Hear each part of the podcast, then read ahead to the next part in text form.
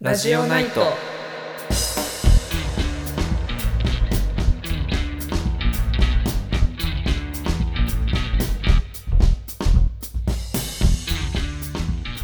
こんばんは、ミルキーと。幅城です。あの先週ラジオのオープニングで言ってたあのサンバ川準研研究室の歓迎準研だったんだけど、は行いってきましたよ。ほう。どうでしあのた。ね、そうそうあの行ったところはまあ前も話したけど群馬県の藤岡市にある三馬川っていう川で、うんそこの川の名前から取って三馬川変成体って呼ばれてるんだけど、まあうん基本は結晶片岩ってなんかこう石がペラッペラに平たくなった感じのはいはいはいはやい。つで、であれなんか結晶片岩って言われてるのはなんか大その構造の構造からなんか結晶片岩って言われてるだけでそのもともとあった石が変成してなんか結晶片岩になるんだけどその元の石の種類によってなんか色が違うのよ。うんうん。で、なんかもともとチャートだったやつとかは、その SIO2 が多いから、うんなんだっけ、えっと、形質変換か、になって、もともと玄武岩だったやつは変成すると緑色になって、緑色変換になってそうだねうんっていう風になんだけど、一旦沢をこうひたすら上まで行った、まあ、ひたすら沢沿いにこう見てったんだけど、うんなんか基本元、元霊岩って感じだった。霊質変岩がひたすらあって、たまに緑色変岩があってみたいな感じうで、ーん。だったね。なんか楽しかった。結構コロコロ変わるんだよね、石の色とかも。もう石の色変わるたんびに持って帰って さ、おまた緑になったぞってわって持って帰って、なんか、帰ってきたらなんかよくわかんない石がいっぱいあるみたいな感感じ に。番号つけないからね。そうなんだよ、親た方だ拾さっ、てくるだけだから。バカなことにさ、あのペンを忘れて、鉛筆も忘れて、何も記録できなかったから、こう、覚えてさ、石の形で、あ、あれはあの路頭で撮ったやつだみたいなのを覚えて帰ってきたから。まあ、写一真応は撮ってないの。写真は結構撮った。ああだね、石の写真と一緒に撮ればわかるもんね。まあ。まあ、ギリギリ。ギリギリ、ギリギリ記憶できる量の石です。あでも、白煙とかには別にしないんでしょあ、いや、それがね、白片にする予定なんだよう。あ、ね。するの。そうそうそう。なんかその後、あの、昨日かな、研究室で岩石カッターっていう、なんか石を切れる機械をうん。みんなで動かして、白片にする1段階目まで切ってきたよ。あ、まあ、そうか。資料を集めるみたいなってことか。そうだね。まあ、研究にするかどうかは、全然多分ほとんどないけど、一応まあ勉強のために、こうーんの石の処理の仕方とか、石の切り方とかを、まあ、はいはいはい純研に行くところからスタートして、全部勉強できるようの趣味兼勉強会みたいな感じはいはいはい。でしたなるほどねね。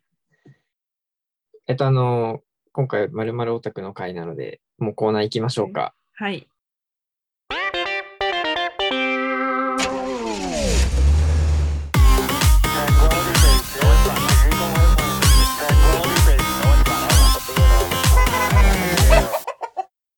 まるまるオタクの会。え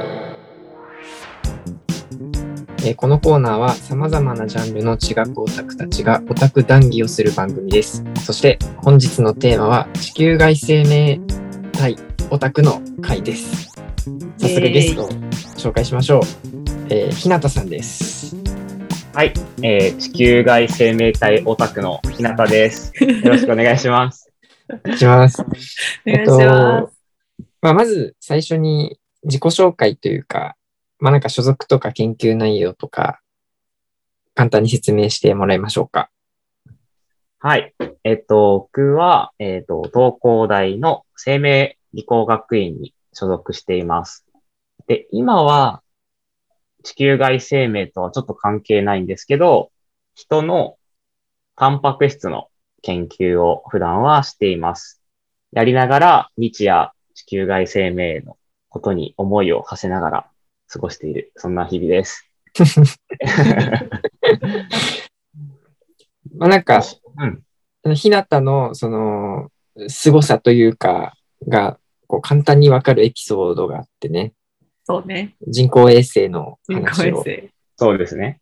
あの、推しの人工衛星がいまして、あの、色彩っていう GCOM-C っていう衛星があるんですけど、うんその GCOM-C には色彩っていう愛称がついていて、これ、あの、実は僕が名付け親ということで、すごいなぁすごいね。すごい。そう、そうなんですよ。中学生ぐらいの時かな。うーん募集してるんだよね、その名前をきっと。そう、人工衛星は、JAXA の人工衛星は基本的に大体相性を募集していて、特に最近は。で、色彩もちょうど募集していて、そうなんです。書いたらなんと当たって。でこれ、名前、名付け親になると、ちゃんと証明書とか記念品とかが送られてくるので、え応募ーただなので、そう、ぜひ皆さん。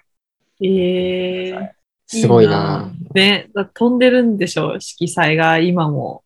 色彩今飛んでるし、データも公開されてるんで、おー、えっとね、そう、そうだよね。データ使ってね、なんか、そうだよね。二人の前ではなんか発表っていうかね、ポスターを作ったりとかもしてたけど、そうそう。なんかえっと1ね年生の時の授業であった語ね。られた色彩のことをひたすら。そう 学科が違うのに、一人生命の人が、そうだよね。千葉君の授業に乗り込んで、うん。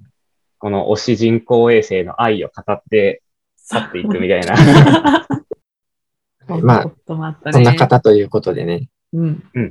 お願いします。あのーまあ、僕らの関係性というか、ちょっと簡単に説明しておくと、うん、あの、高3の時からのね、つそなうが、りで、そうなんで3すよ人ねと。もね。うん、東工大にはね、あの、工大連携入試っていう、謎入試だ。 まあ、なんだろう。わかりやすく言うと、裏口入学みたいなのがあ って、 大丈夫。うん。大丈夫か、これ。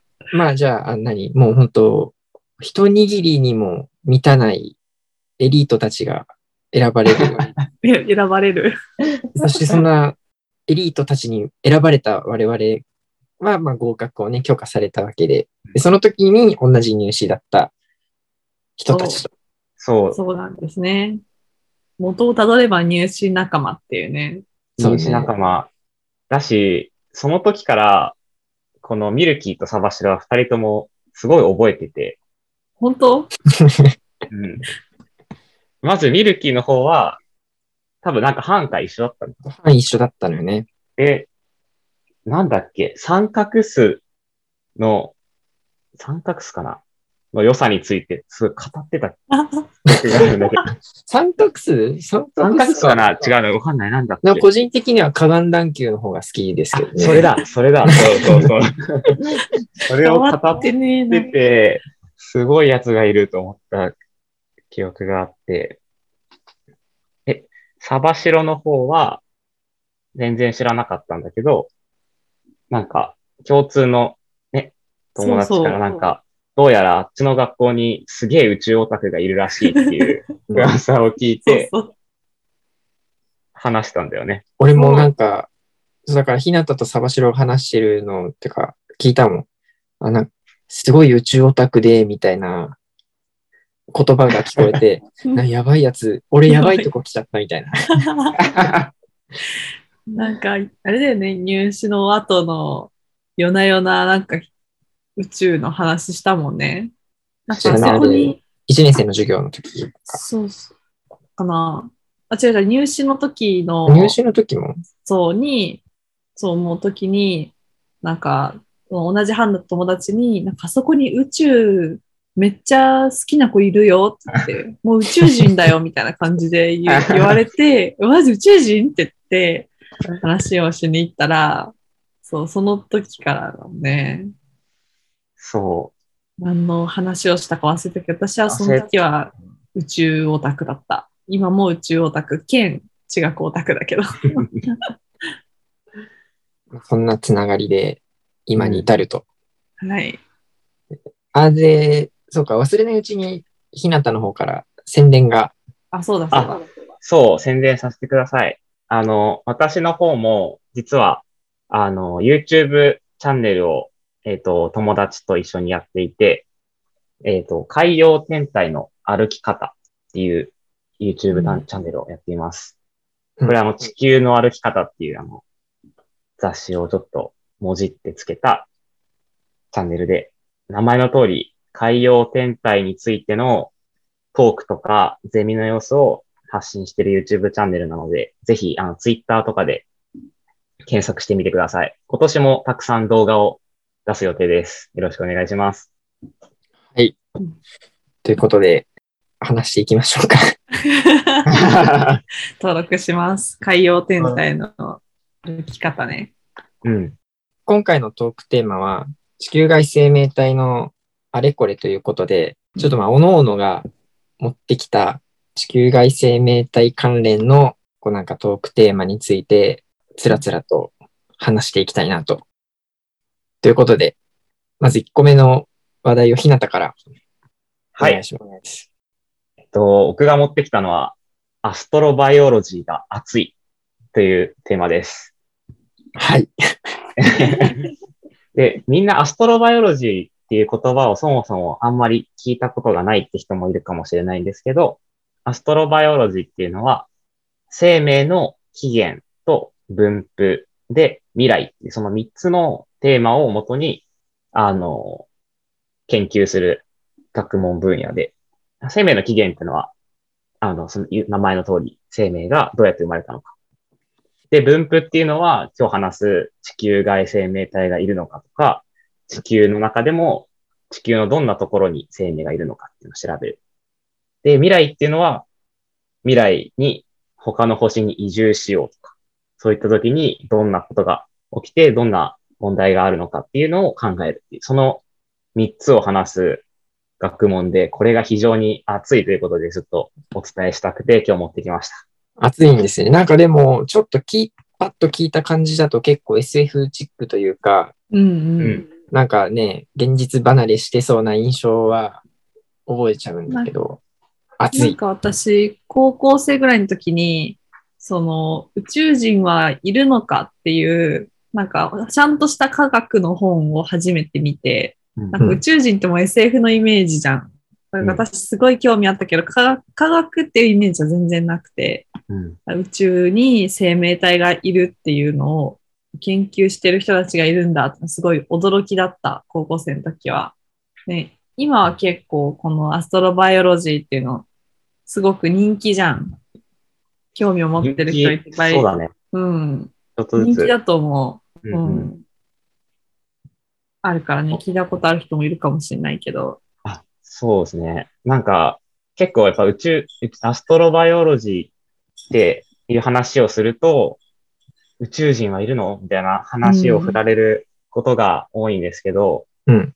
結構、そういう、なんだろう、わかりやすい話もあるし、でも、うんすごく硬派な研究というか、なんだろうな。それこそ多分こ、これから話すと思うけど、なんか隕石の中に生命の痕跡となる物質があるのかとか、うん。うん。えっとね、生物の人も、化学の人も、天文の人も、地学の人も、なんかそれぞれが自分の持ってる専門をもとに、その地球外の生命とか生命の起源をもう真剣に考えて研究するっていうところで、結構ね、その、なんかみんな真剣に研究してる、なんか SF じゃないんだぞっていうところをちょっとおうんうん伝えしたくて、確かそうに確かに。なやんっかてるぞっていう。あれだよね、すこう、全員のまとめて、なんかこう、話せる議論だもんね、これは。いるそう、そう生物分かってる人も大事だし、地学の人も必要だし、そうだよね。総合型のそうそうそうそ研究テーマだもんね。う。うん。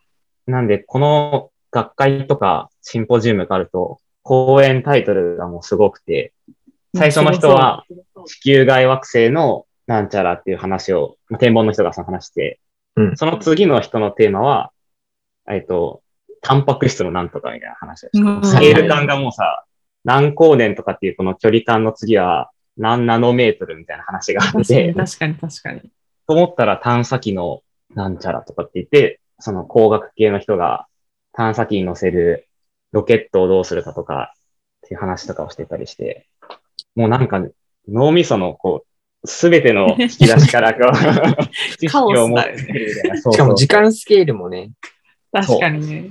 過去から未来だもんね。過去から未来だし、でかいものからちっちゃいものまであるから、神羅万象。そう、そうなんですよ。それこそ、地学あるあるの時になんか、あの、年代がさ、なんか最近の感覚が違うってこう、多分言ってたと思うんだけど、うん。 ああれがその同じ学会内で起きる。生命そのの最中近の。感覚で は、10年は、みたいな。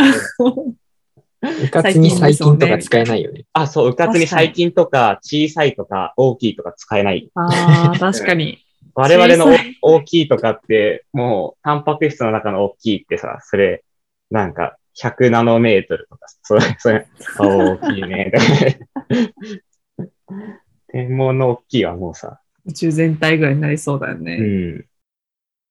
ちなみ、に、ひなたは、アストロバイオロジー関連でどういう、なんか研究というか、やってたのそうだね、えっと、二つくらいやってて、うん一つは、もし、系外惑星に植物が生えていたら、その植物が何色かっていう研究を一つしてますああ、うん面白地球の生物は太陽の光、太陽の波長の光を効率よく吸収するために緑色だけど、い。うんうん例えば赤色矮星の周りとかの系外惑星って赤外線がすごく豊富に出てるから、それを吸収しようと思ったら、もっと黒とか別の色の方がいいんじゃないみたいなのをうん考えつつ、それを実際の細胞とかを使って実験するみたいうん、あちゃんと再現できるかどうかっていう。な。そうそうそうそうそう。うん。遺伝子にこう、遺伝子を編集して、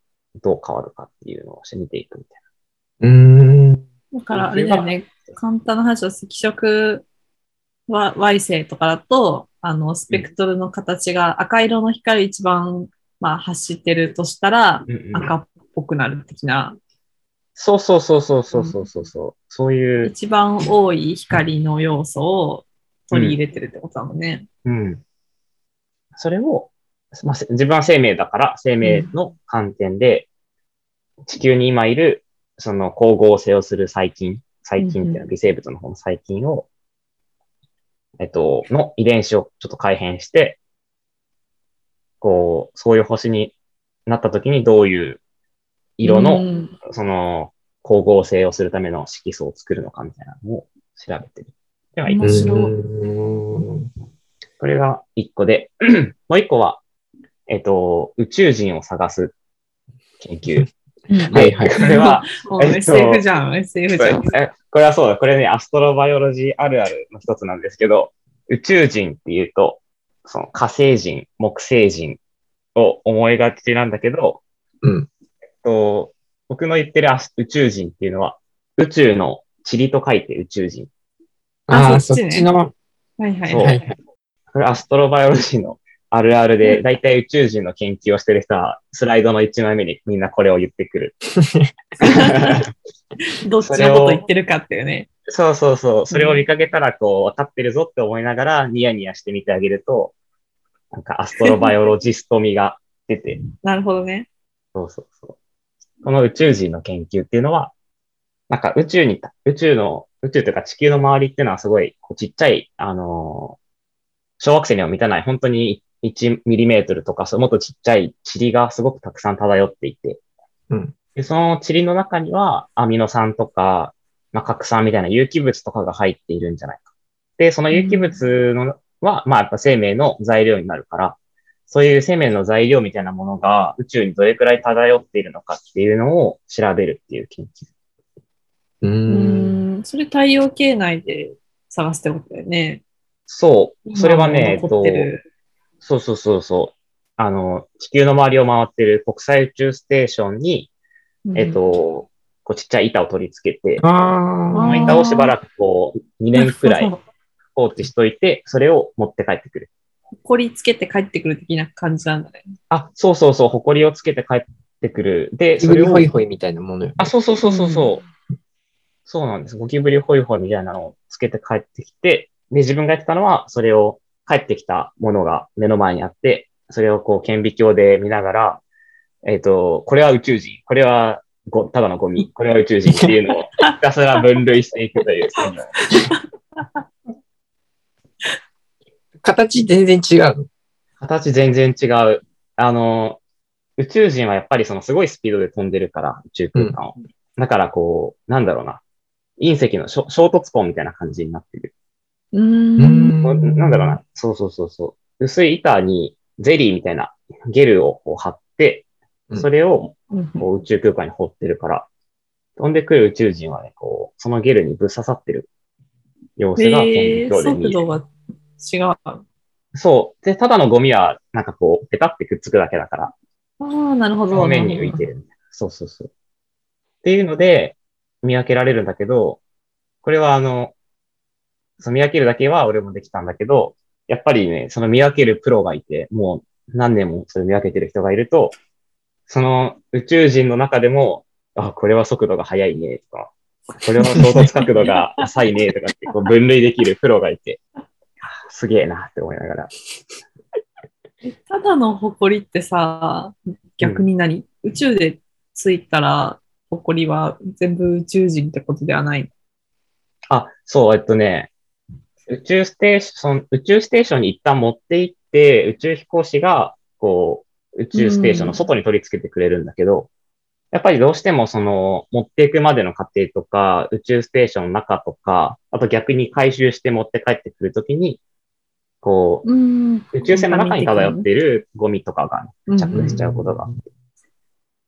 そう。それを、それはね、あのー間違えちゃうとコンタミネーションになっちゃうのでうん、取り除いて、で、宇宙人のところだけこう、細い針で切り取って、回収して、う分ん析するという。はあ何回聞いてもなんか火星人の方の宇宙人に聞こえ る。この宇宙人は早いね。宇 宙、宇宙尻でいいよね。宇宙宇宙人で い切い。りで。うん、確かに。うん。多分最初に名付けた人、ちょっとね、遊び心があったんじゃないかと思ってるんだけど、ち確ょっとかふに、ざけてね。やってるんだとか。いや、多分そうだと思う。なんか意、識してるね、絶対。なんなら、俺、潜水で書館の、その、ニヤニヤが多分止まらないと思 うんだよ。これは、これはいいネーミングだね、つって。 今、アストロバイオロジー関連について、どんどん話していきますが、次の話いきますか。うんうんじゃあ、サバシロのはい。テーマ。やっぱサバシロ的には、あの、チリじゃない方の宇宙人うん。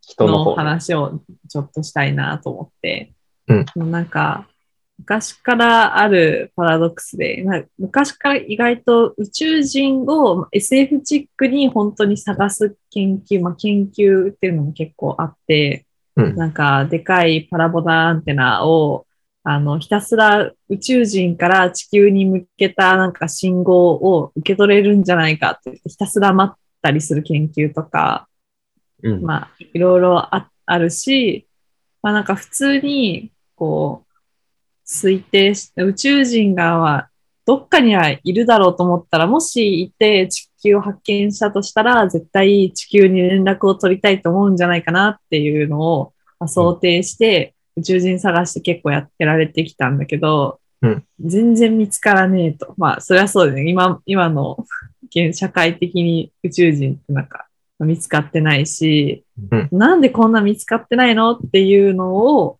な、それがなぜかっていうのも考えたっていうので、なんかいろんな理由を研究者が考えてるんです。そのうちの一つに結構面白いのがあって、動物園仮説っていうのがあります。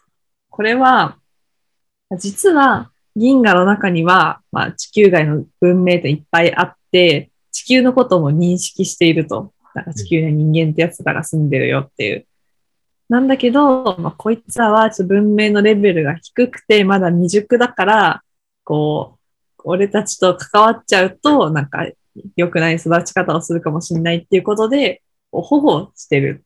だから宇宙人から見たら地球のことは気づいてるんだけど、地球人は、その保護区の中で、まあぬくぬくと育っていて、まあ、いつか地球の文明が、こう、達したら、その、銀河レベルに達したら、あの、なんか宇宙人から連絡が来るんじゃないかっていう、うんうん。保護が終わるんじゃないかっていう、まあ一番 SF チックな想定があります。これね。どうかね。どうかね、死ぬまで に、ちょっとダメか、さすがに。ちょっと人間の一生は短すぎる。まあちょっとね、関連する話じゃないけど、うん、あの、なんか文明レベルっていうのがあって、カルダシェフスケールっていうのがあって、うんほうほタイプ1から3まであるんだけど、タイプ1が、えっと、その惑星で利用可能なすべてのエネルギーを使用制御できる。で、タイプ2は、えっと、恒星系の規模、だから太陽、太陽のエネルギーを全部使用制御できる。で、タイプ3は、銀河全体の規模でエネルギーを使用制御できるっていうのが、その文明レベル1、2、3で付けられてて、でもレベル地球は今高文明レベル0で すから。ゼロですね。1すら。う。超効率悪いもんね。だから、こ化の石燃やして。カルダシフスケール基準であれば、動物園仮説もあってもおかしくないよね。うん。うんあ。ってもおかしくない。おかしくない。うん人間、そうそう。よく、人間みたいに文明のある、あの、星はありますかみたいな質問、やっぱ宇宙生物学とかだとこう、聞くことが多いんだけど、そもそも人間は知的なのか、文明的なのかっていうところが、うん。そもそも知的じゃないのではみたいなうん。話もあって、それこそ有名なスティーブン・ホーキング先生とかは、同じ質問されたときに、まだ知的生命は地球にいませんけど、みたいな返しをして いかっこて。かっこよ。そう、そう思うと俺、もそれ言いたい。言いたいね。言い死ぬたい前くらいに言いたくない。 言いたいね。じゃあ、死に際にミルキーに聞聞くね、ちゃんと。あオッケーオッケーうん。俺俺だけ知的。 粋なの俺だけだから。なんか、その、構成のエネルギーを使うのがさ、まあ、一番手っ取り早いとしたら、うんうちらはソーラーパネルとかあるけど、もっと文明の高いやつだったら、こう宇宙空間になんか、こう、太陽の近いところにパネルみたいなのを置いて、はいこう、一気にガッて発電して、それを地球に送ってるっていうようななんか機構があるんじゃないかって想像してる人もいて、で逆になんかそういうのがあったら、その別の星の周りになんかちょっとカバーみたいなの被されてて、なんかそういうのを見つけられたらそこには宇宙人がいるんじゃないか、みたいな、なんかアイデアを出してる人もいた。はいうん。逆に大尊探す級だっっていう。けそうだっけな。なんとか級なんか大尊級みたいな。大尊級あーそうそうんうんう、うん大尊級だ。そうそう。そう確かにね、自分のとこの構成使うよりもね、他の構成に行って、うん。うんそうまあでも隠されちゃうと、文明レベルの低い我々からはやっぱ見つけにくくなっちゃうもんね。うん。そうだね。そうね。まあでも逆にさ、なんか本来のこの、この種類の星だったらこれくらいの明るさなのになんかちょっと高度が低いみたい な。それくらい精度よく星の何明るさを推定したら、それよりもちょっと小さいみたいなのが分かったりするのかな。さすあがに。うんなるほどね。なんか、形外惑星を探すときみたいな。こそうそうう。そうそうそう。系外惑星が星の前通ったから光の量が減りますみたいなのとあ近い感じで、人口の、人宇宙人口のやつらがあるあるかもしれないっていう。あの、ドクター・フーってドラマ知ってます知らない。ああ、で、名前だけ、あの、イギリス、あの、BBC、BCC だっけんイギリスの、うん。うんの、あの、ドラマなんだけど、ほうほうほまあ、ちょっと似たテーマというか、で、そのドクターっていう宇宙人がいて、タイムマシン持ってて、その人が。でもう過去から未来から宇宙中のあらゆるところまで飛び交えるみたいなので、で、その中で、あの、地球はまだ文明が浅いから、割と保護区になってるっていう。うーん。へえ。あ描かれてんだ、ちゃんと。うん。あるかもしれないよ。ね、ちょっと見てみたい確かな。に。あ、本当だ。イギリス BBC。いや、世界一続いてるドラマですからね。え、ええそうなのあそうなんだ。そのなドクター何話まで行ってんだろうね。あのね、ドクターは、そのなんか、死ぬと、寿命を迎えると、その、転生じゃないけど、復活すんの。で、その復活するときに役者も変わるの。なるほど。だから、もう、無限に続けられるっていう。はいはいはい。ええ面白い。見てみよう。え、本で、小説でも、あ、テレビドラマか。テレビドラマ、テレビドラマ。な面白い回と、はっきりと面白くない回はあるけど、まあ、流し見程度に。なるほど。なんか、同じく BBC、イギリス BBC のラジオ、ラジオ、そしたらラジオドラマで、うん銀河ヒッチハイクガイドっていう、えー、うんこれは小説になっててあるんですけど、これはあの、海洋天体の歩き方の、実は英語版。海洋天体の歩き方って、あの、さっき話してた YouTube チャンネルの英語版が、その、このタイトルをもじってて、ヒザ・ヒッチハイク、ヒッチハイカーズ・ガイド・トゥ・ザ・ギャラクシーっていうのが元々の現代で、 うんトゥ・ザ・オーシャン・ワールドって いう、もじってるんですけど、この銀河ヒッチハイクガイドっていうのも、ちょっと動物園仮説に近い感じで、うんうんもう宇宙には文明が栄えていて、ヒッチハイクガイドみたいな感じで、宇宙にはこう銀河を飛び交うハイウェイがもう建設されていて、えーその建設地上に実はもう地球があって、だから地球はもう取り壊しますみたいな。えそのそれを実はもう立ち銀河退のきまさかの そ。うそうそう。銀河の中心に実はもう何十年も前から張り紙が貼られてたんだけ ど、地球人は当然気づくはずもなく、気づいたら、張り紙 そうそうそう。張り紙なんだね。張り紙なの。そこだけ原始的なの。そう。で、気づいたらもう地球がその工事で立ち退きされて滅亡して、一人だけそれに生き残って、一緒に銀河をヒッチハイクして回るっていう。へえ。ええこれはね、ギャグ、ギャグ、ギャグ SF 小説なんですけど。ああ、なるほどね。うんヒッチハイクがメインなのに、こううん序盤で簡単に地球が滅ぼされる。あ、そうそうそう。これそう全然あの喋って大丈夫で、地球滅ぼすスタートだから、滅こぼっされる。 から、こっからが面白いところで。へそうえ。ヒッチハイクというより、ね、ね、立ち退き、うん。立ち退き気になっちゃうよ ね、ちょっとね。これもね、だからずっともう地球は、そう、知られてたけど、なんかハマっ私たもんじゃないですけど。読んでないからわかんないんだけど、幼年期の終わりっていうなんか SF 小説があって、うんあれ読んだことある、いやある、ないあるあるあるど。んなあ、話本なの当あれもそれに近いのかなってなんとなく思ったんだけど。そうタイトだルね。け。うん。うん。あれもちょっと記憶が定かじゃないけど、そう、あれも地球の文明を外から見ている人がいて、うん。で、あそこは、そうそうそう、あのー、宇宙人が結局ずっと観察してたけど、ある時降りてくるっていう話だよ。うーん、なるほどね。それは侵略とか観光的な。あ、えっとね、それはね、友好的な、おう友好的な。なつながりで、まず降りてきて、こう、だんだん宇宙人と地球人が、こう、仲良く過ごしていくんだけどう、んある時だんだん変化が起きてきて、みたいな、そういうあー話。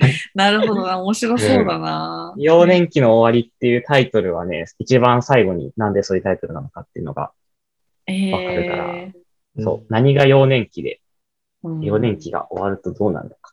うんでどこまでを幼年期としてるのか気になる。そうそうそうそうそ個人的には幼年期といったらもうデイビスの侵食輪廻説しかないけどね。う。伝わる人いるのかなちょっといつか地学オタクでそうですね。話したいね。うん。幼年期ね。幼年期。じゃあ次のテーマいきますか。 はい。はい。えっと、次僕からですね。えテーマは、宇宙人に会ったら何がしたいかです。うん。うん。 で、あの、まあ、個人、僕的な何がしたいかっていうのはあって、うんその、その宇宙人の星の、うんあの、一番可愛い生物を持ってきてくださいと。ああ、なるほどね。いいね。いいね。あでも、こいのいな自分たちが純粋に可愛いものを楽しむっていう面もあるし、うんその相手の文化として、その可愛いの基準がんどう設けられれてるのかうん結構重要じゃない、うん、確かに。確かに。これっていうの来るかもしれないもんね。なんか、なんか、ネバネバしてるやつとか ね。あーあ、ちょっと、あーっとは言いながら、でも、可愛いのを演技しないといけないし。そうだよね。友好関係を持つためには、あ、かかわいいですねって言わないといけない。あ可愛いですね、つって。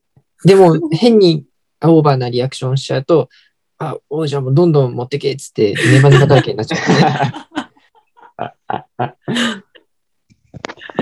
確かに。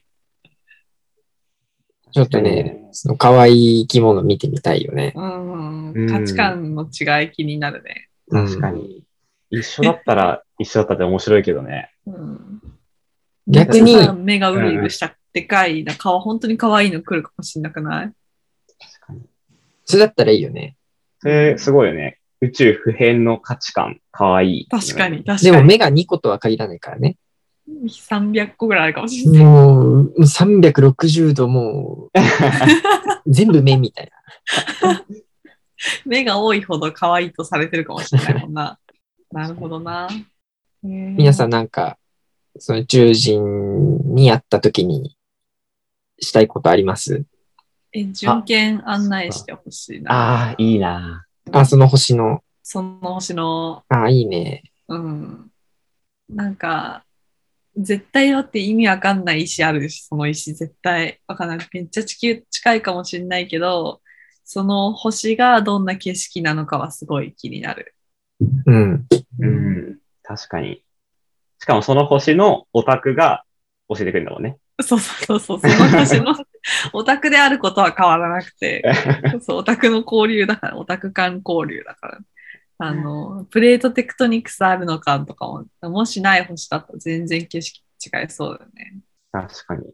めっちゃ平たそう。なんか逆にでも隆起とかしないから。プレートテクトニクスがなかったら、うん。そもそも地学っていう学問が発達してなさそそっか。う。火山もなければ地震もないでしょ。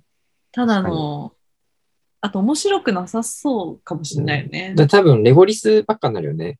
そうそうそうそうそうう。ん。うんまあ月みたいなもんだよたひねた。すら砂漠みたいにうあるだん、けっていう。うん。でもなんかそうするとさ、なんか水とかがあったとしてもさ、どんどんどんどん侵食していくじゃん、水が。ちょっとした山みたいなの。どんどん平たくなんじゃん、最後。なる。水の量によってはあれだよね。こう全部水に覆われて、水の星みたいな、なるかもね。なるかもしれないよね。そしたら水の中住んでるのかなとかも気になるし、確かに。水それ中こ文そ、明。海洋天体とかだとね、氷の下の海とかだから、うん。多分考えること全然、むしろ陸を知らない、知らないことはないか。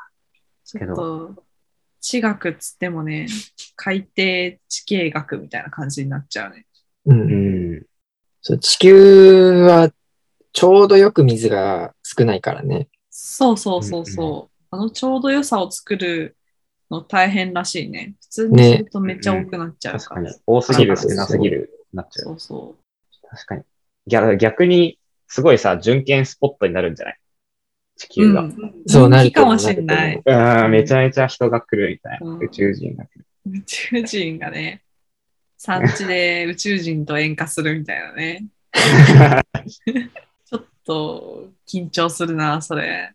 ただね、ツイッターのアカウント名しか知らない人と会うみたいな。そうそうそうそうそう。宇宙人だったみたいな。 あ、君 宇宙人だったんですかつあって、あ、なんとかさんって、あ、なんとか性の、あーなんか思ったよりぬるぬるしてますね、みたいいやあのそれ可愛いとされてるから、な。可愛いとされてそのる。褒め言葉だからね。目が多いですね。褒めるやり方も変えていかなきゃいけないから ね。ひなた、やってみたいことありますやってみたいことはね、あの、皮膚片を採取させてほしいっていう。なんか一番怖いな、それ。ちょっと皮膚片を採取。そう、細胞が欲しい。あ細ー胞っていう概念がある。かわかんないけど、ちょっとサンプル、ちょっとだけ取らせてほしいなっていう。確かにね。だって全然違う、そっか、う細胞してるかもしんないのか。そもそも DNA 使ってるかもわかんないし、うん。タンパク質を使ってるかもわかんないし、うんそう、ぬるぬるでもね、ぬるぬるちょっと取らせてほしい。ぬるぬる確かに、ぬるぬるだったら取らせてくれそうだぬるね。ぬるの成分知りたい。うんぬるぬる操ってたらすごいけどね。あ、ぬるぬる操ってたらすごいね。 なんか腕ビョンって伸ばしたら、人の首に巻きついて、こう、 やめてくれみたいな。あるかもしんないもんな。だから大事なぬるぬるだから、それはあげられませんみたいに言われるかもしんない。家宝です。 そうそう、うんそうなんだよね。ちょっと、やっぱり分析、あとどうやって増えるのとかね、せ生殖す、 あー単細胞みたいな、こう、ボヨンあっーてって増えるのかもこしれう。ない。そうそうそうそうそめっうち。ゃでっかい単細胞生物とかだったら面白いけどね。面白い。面白い。なんか、形ち変ょわっるみとたでいなもトゲトゲしたものを刺したらもう破裂して死んじゃう みたいな。弱くないそれちょっと。それで、そこまで文明築き上げたとしたらすごいけどね。すごいすごい。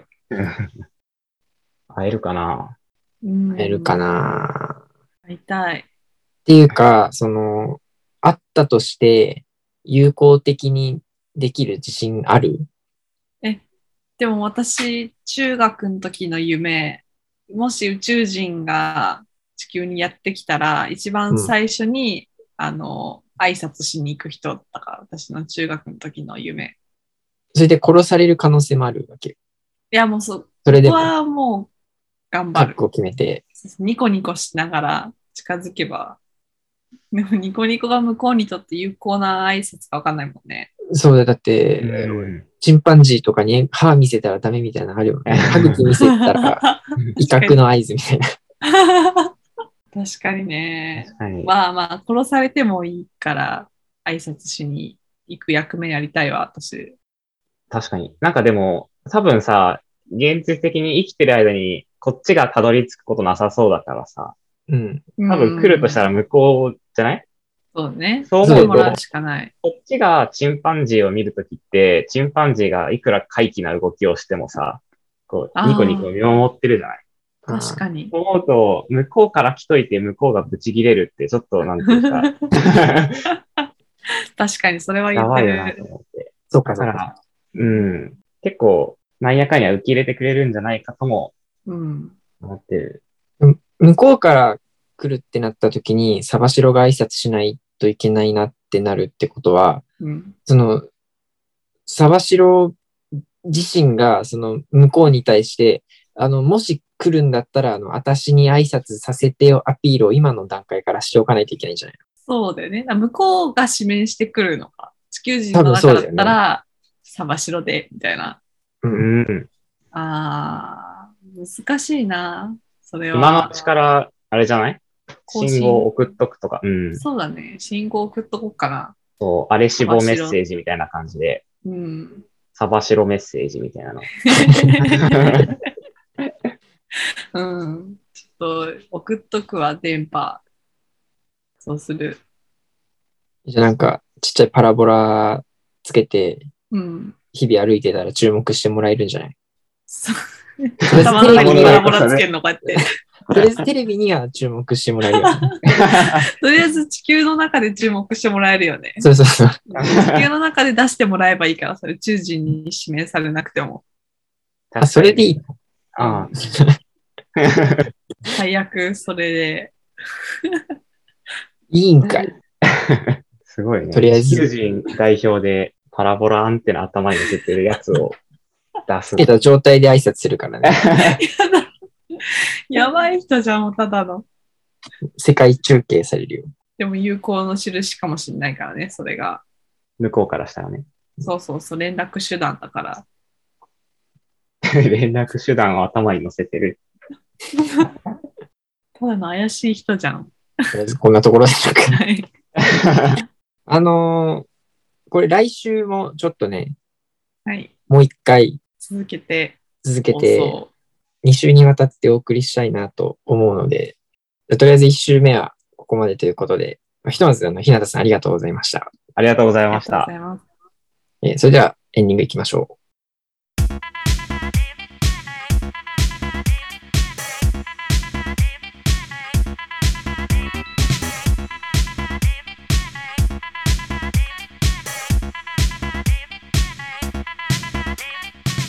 はい、エンディングです。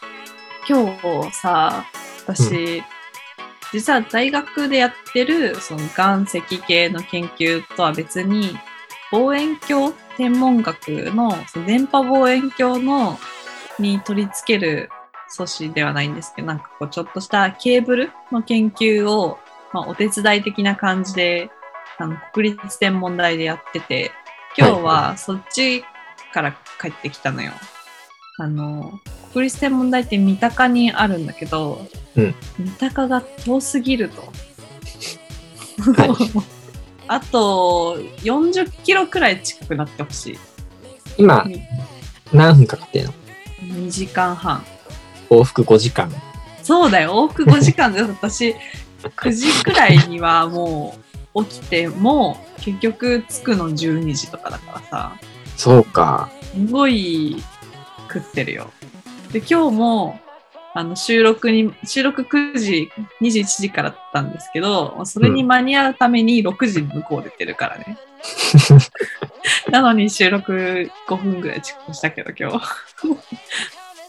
そそれ遠いなぁ多いね。一回こうさ、こう三鷹よりも東京の西側に住んでる人だったらいいけど、まあ大体の人はさ、一回こう都心に戻らなきゃいけないのがちょっと疲れるね。そうね、新宿そうそうそうそ出う。てからのだもんね。からのだからね。だからでも場所はすごいいいところで、めっちゃ森なの。東工大の岡山キャンパスよりもずっと木が生えてて、なんか入った瞬間に、あの、巡検の時によく感じる、あーなんか森の匂いがするなっていう感じがする。はいはいはい。そう、今日とかはちょっと雨降って、雨降ってたし、ちょっと濡れてる感じになってたから、なんか森林浴してきたみたいな気持ちになった。まあでも、往復5時間で考えたら、プラマイゼロ、ギリギリ回収したかなぐらいの。